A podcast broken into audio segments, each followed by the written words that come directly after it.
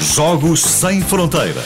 Com Olivier Bonamici. Muito dia. bom dia! Bom dia, Olá, tudo Olivia. bem? Então temos aí uma maratona de rádio, 50 horinhas de rádio sem parar. Vocês? É, Sim, nós, sim, sim, nós. sim, nós não dormimos, de facto, é um Tu compromisso. vais lá só dizer olá, 5 minutos. Pronto. Assim tudo descansado, depois de, de vir da cama. Bom, mas vamos falar de uma outra maratona e tem a ver com a maratona clássica de corrida, porque houve duas mulheres que foram extraordinárias para hoje em dia nós fazermos maratonas, não é?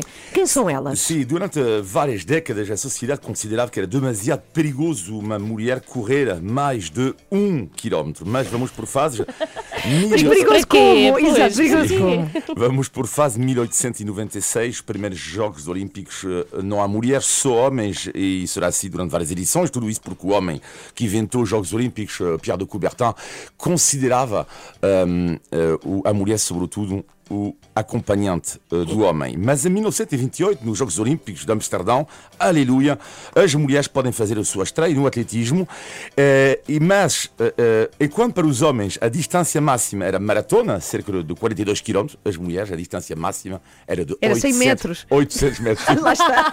Olha, 800. Não estive longe. Não tiveste, não tiveste longe. Uh, mas o, o dia da prova, a propaganda machista vai funcionar a 100% porque alguns jo- jornalistas presentes escreveram que as mulheres uh, não podiam correr distâncias uh, tão grandes. Resultado, a prova de 800 metros desapareceu dos Jogos Olímpicos e só reapareceu em 1960. Incrível. Mas duas mulheres então vão mudar a história. Duas mulheres.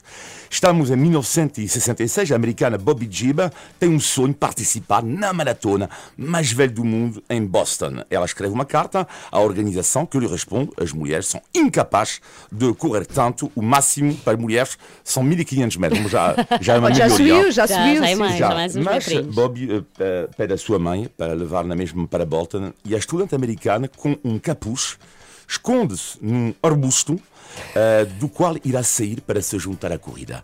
E ela vai acabar a prova em 3 horas e 20, mas no dia seguinte é um fait divers na comunicação social apenas. No ano seguinte, Catherine Switzer, uma outra americana, vai entrar ela na história eh, com o dorsal 261, talvez o dorsal mais conhecido hoje em dia da história do atletismo. Ela vai começar a maratona, ela é a única mulher após 5 km de prova. O carro da organização aproxima-se dela.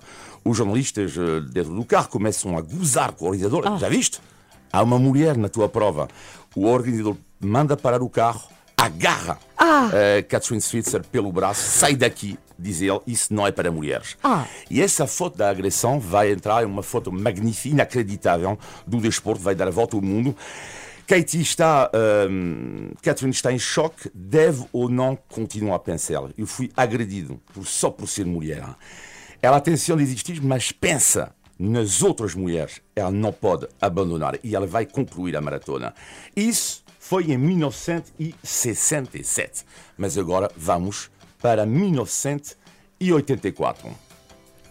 Vamos lá, O vamos que é lá. que aconteceu? Pam, pam, pam, pam, pam.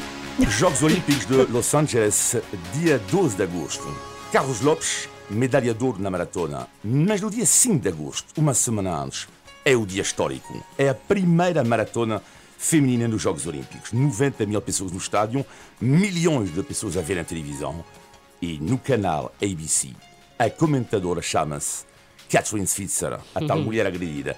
Cheia de emoção, ela fica em silêncio quando vê a americana Joanne Benoit cortar a meta.